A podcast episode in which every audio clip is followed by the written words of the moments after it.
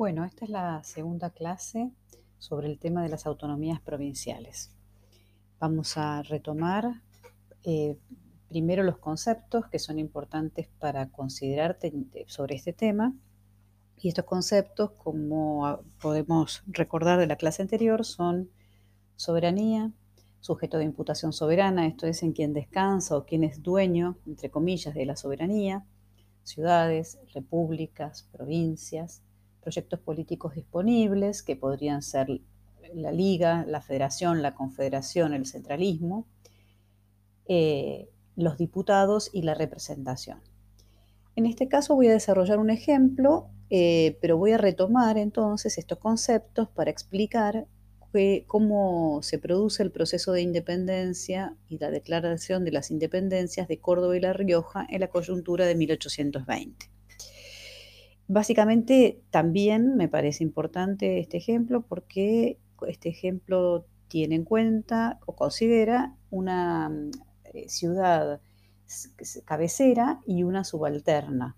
La cabecera Córdoba, que era cabecera de la gobernación e intendencia, y La Rioja su subalterna, que era una tenencia de gobernación eh, o una subdelegación, dependiendo el año en que se date esta denominación.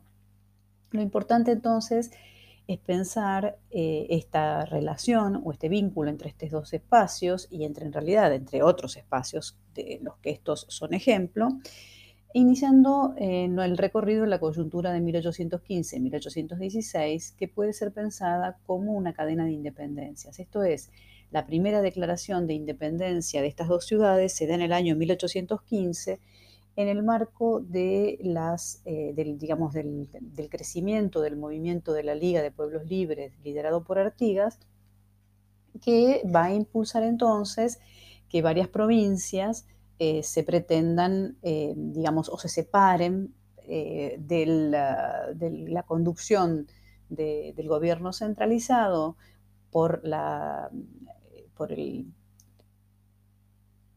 por el directorio en Buenos Aires, perdón, eh, dirigido por Alvear.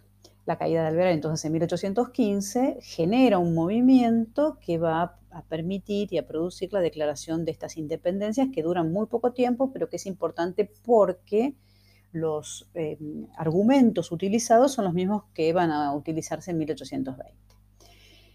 La primera cuestión entonces, para poder digamos, volvemos a retrotraernos a este momento 15-16 y a este momento en el que, como dijimos, cuando se concreta finalmente la reunión del Congreso en Tucumán, lo que hay es, son ciudades que están representadas allí, pueblos, es que los derechos de estas ciudades o de estos pueblos tienen que ver con los momentos de fundación de ambas. Y son justamente esos derechos los que van a ser, eh, digamos, em, eh, tomados en cuenta y reclamados en el contexto de esta nueva Declaración de Independencia de 1810, de, perdón, de 1820. En principio entonces, estas ciudades, en tanto repúblicas, y los cabildos como encarnación de ese cuerpo político son considerados, se consideran a sí mismos custodios de la soberanía del monarca cautivo. Y por efecto de esta teoría, que habíamos identificado antes en la clase anterior como de retroversión, se considera entonces retrovertida la soberanía a estas ciudades. ¿Por qué? Porque se ha roto el pacto o el vínculo que las unía. Hay una serie de, definiciones acerca de qué es una república que son interesantes quizás para trabajar o para considerar. Bueno, entonces el concepto de república implica un imaginario orgánico y jerarquizado que piensa la sociedad como un cuerpo. En el libro Política para corregidores, Castillo de Bobadilla decía que república es un orden de los ciudadanos o es un orden de los que gobiernan las ciudades según Aristóteles y según Cicerón, y otros, república es la hacienda del pueblo. A mi parecer, decía Castillo de Bobadilla, república es un justo gobierno de muchas familias, de lo común a ellas, con superior autoridad.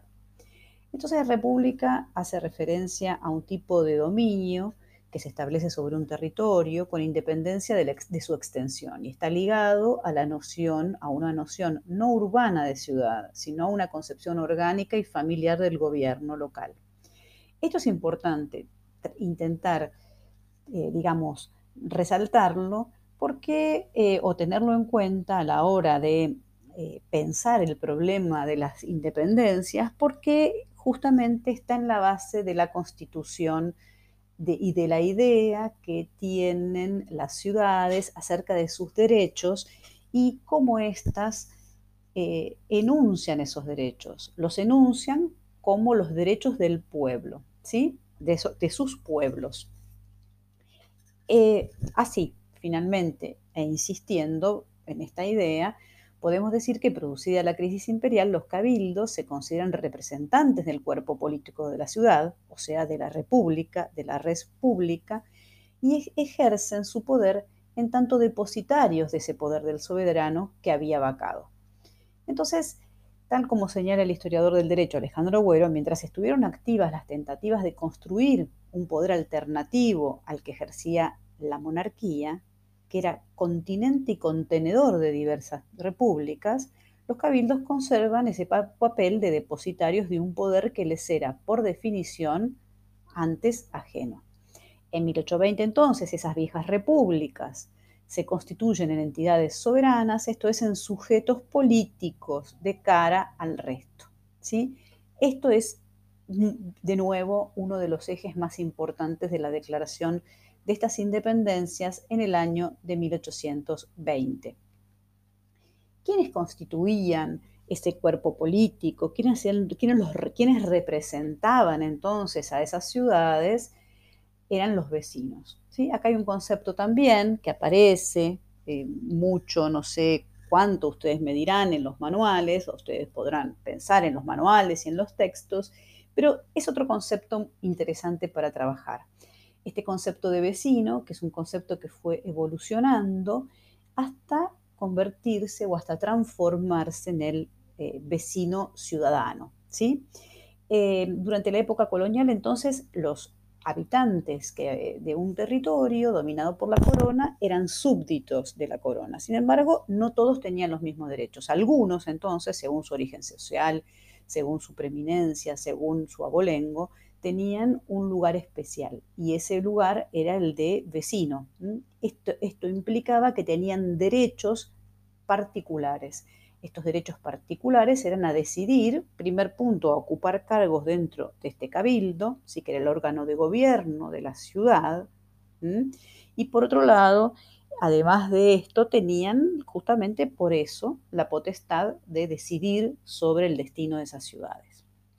Hay algo que también me parece importante insistir es en, o tratar de tener en cuenta es que en, este, en esta organización de la vida política, ¿sí? de la monarquía y del, del, virreinato, la mirada o la, el imaginario, cómo se imaginan ensambladas, articuladas esas ciudades, es como si fuesen parte de un, cuerpo, ¿sí?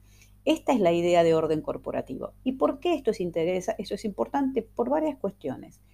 La primera es porque da cuenta de su carácter de actor colectivo. Quiere decir que este conjunto, esta abstracción que es la ciudad, va a formar parte o va a estar constituida por una serie de corporaciones, de pequeños conjuntos de individuos que en realidad, cuya importancia en realidad y cuya, cuyo poder de decisión no es porque son individuos en su calidad de individuos, sino en su calidad de integrantes de un conjunto, o sea, de un cuerpo.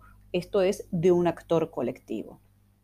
Estos actores colectivos, según François Xavier Guerra, son, digamos, tienen una coherencia interna y una permanencia que excede en realidad a los integrantes.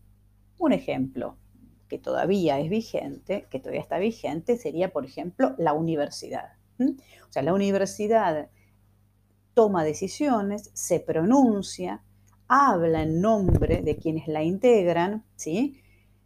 algunas de estas resoluciones tienen que ver con decisiones de las cabezas de esas universidades que han consultado a sus, al interior a sus integrantes, o sea, a las facultades, por ejemplo, para definir algunas cuestiones. Ahora bien, la universidad como actor colectivo, como corporación, como cuerpo, permanece estable a pesar de quienes la, que, quienes la integran van cambiando. ¿sí? Entonces, este es un buen ejemplo para pensar. Lo mismo ocurre o podría llegar a ocurrir con algunas asociaciones como los clubes, etc. ¿Cuál es la diferencia entre un club y, una, y la universidad? Es que esta, la universidad es un actor colectivo de tipo, si quieren, antiguo. ¿Qué tiene de diferencia con un club? Que en el club uno es adherente, es socio, cambia, digamos, es también un actor corporativo, es un actor colectivo, pero en realidad de una naturaleza diferente. Y esta naturaleza diferente está vinculada, como decíamos antes, a su permanencia en el tiempo, a su coherencia, ¿sí? Y además de esto, em, en el caso de, de, estos actores colectivos antiguos, llamados antiguos en el análisis de guerra o con esta denominación, son grupos formados por individuos pero que no están justapuestos, ¿sí? que no, están, no tienen combinaciones aleatorias, sino que hay que tener determinadas mm, atributos o particularidades para integrarse a ese colectivo. ¿sí? A un club puede integrarse cualquier individuo que lo desee, en teoría. ¿sí? Pero aún a la universidad no, hay que tener determinadas características para integrarse a la universidad. Hay que haber hecho el secundario, en fin, no sé, digo la más básica y de allí en adelante.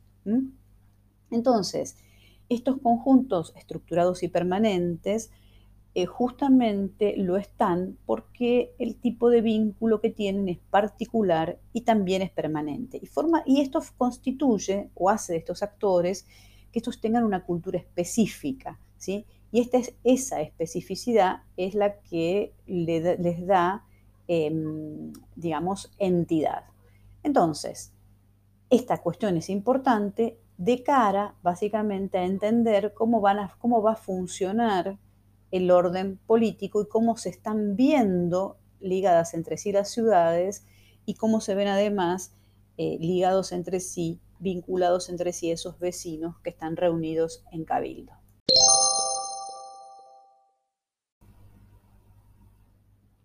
Bueno, ¿qué nos interesa de esto que yo vengo diciendo, vengo mencionando? Es retener el tema de los derechos, ¿sí? O sea, el, que el, reclamo que se realiza en 1820, que van a realizar las provincias, las llamadas provincias en el momento de sus independencias, tiene que ver con derechos adquiridos por los vecinos y por las ciudades al momento de, sus, de la fundación. ¿sí? En el caso que nos interesaba, que eran Córdoba y, La Rioja, eh, la Córdoba fundada en 1573 y La Rioja fundada en 1591, estos, estas fundaciones eh, van a generar derechos para sus eh, fundadores y para eh, la, digamos, descendencia de esos fundadores, y también le va a, dar derechos y prerrogativas a las ciudades en sí mismas. Entonces, estos son los derechos y las prerrogativas que van a reclamar en 1820 las ciudades para, eh, digamos, y además que van a esgrimir para decir, bueno, tenemos derecho a constituirnos en tanto entidades políticas independientes y en, esta, en este proceso de creación, o digamos, de recorte ¿sí? que se va a producir entre las distintas ciudades, aquellas que en general tenían cabildo y que además tenían estas, esta tradición de, vecindad que les daba consistencia, esto entonces eh, se va a ver eh, con mucha fuerza o con más fuerza una vez que el poder central se disuelve, como habíamos mencionado en la clase anterior, en 1820. Y allí entonces aparece una segunda instancia, que es la eh, forma en que se van a organizar estas ciudades, porque ninguna ciudad está pensando su independencia total del resto, sino que la se está pensando a sí misma articulada con el resto.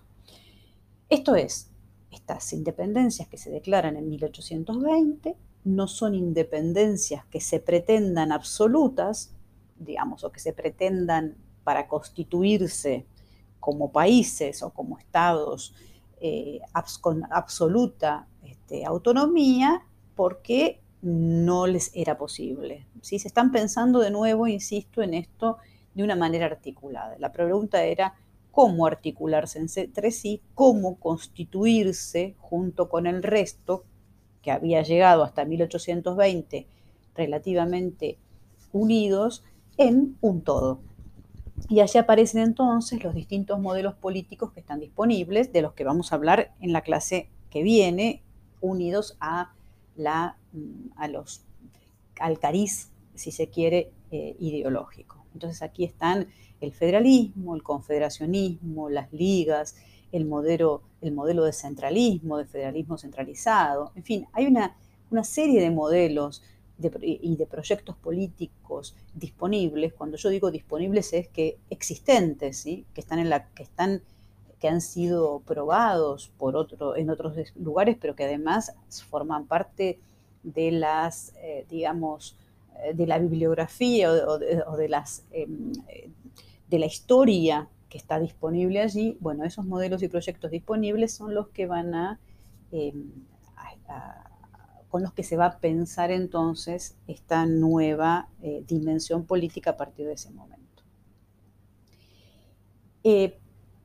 ¿Cómo se crean las provincias? Porque esto es bueno, en 1820 entonces es la segunda oportunidad de los proyectos soberanos de estas jurisdicciones eh, para crear nuevas bases administrativas y políticas eh, y esto se va a realizar entonces eh, en función de la experiencia vida en los 10 años anteriores. Esto es importante también tenerlo en cuenta. Entonces, llegamos a 1820 con digamos, ciudades que han eh, realizado, que vienen realizando desde 1810 elecciones, algo que es absolutamente novedoso, ¿sí? A partir de distintas reglamentaciones, básicamente la de 1815, 1800, modificada en 1817 es muy importante porque es la que va en ese reglamento que va a permitir eh, la, la, elección de diputados para Tucumán, por ejemplo, pero se habían realizado otras antes. Eh, a partir de un reglamento de 1811 para elegir estos, estos este, integrantes de las juntas, que además estaban inspirados en todas las reglamentaciones que habían aparecido a partir de, de, España, digamos, de la, de llamada a las cortes en España. O sea, hay una serie de, em, eventos en estos 10 años políticos eh, que mm, generan una experiencia eh, que es muy rica a la hora de la eh, construcción de esos estados, de esos estados que van a ser estados provinciales. ¿sí? Ahora bien, ¿cuándo es el momento de, creación de esos estados provinciales? ¿O cuándo podemos decir que esos estados provinciales están activos? En mi opinión, esto se puede decir recién o se puede datar de 1824, que es el momento en que queda claro que hay 13 unidades políticas que se denominan provincias que se reúnen en el Congreso de Buenos Aires. Hasta ese momento, la, independencia de 1820 había eh, producido eh, la retroversión de la soberanía a los pueblos, pero había, habían sido cuatro años de búsqueda de formulaciones políticas alternativas, pero en conexión en función de fundar un nuevo, eh, digamos, un nuevo diagrama político. ¿Qué, ¿A qué me refiero con esto? Me refiero básicamente que entre 1820 y 1824 hay muchas propuestas de constituir o reconstituir, por ejemplo, las antiguas gobernaciones e intendencias. Esto pasa con Tucumán, que convoca a Santiago del Estero y a Catamarca a constituir la República del Tucumán, pero también pasa con Cuyo, que va a, que va a intentar con su, desde la sede de Mendoza articular San Luis, San Juan y Mendoza en una sola provincia, que era aquella provincia de Cuyo que había gobernado San Martín. O sea que durante esos cuatro años hay una intencionalidad de tratar de, por parte de algunas este, cabeceras, de reconstituir o bien de crear, como es el caso de Entre Ríos, que sería un invento nuevo, esta de la República de Entre Ríos de Francisco Ramírez, que integra por la fuerza a Corrientes y que pretende que se integren las otras también en esta nueva propuesta política.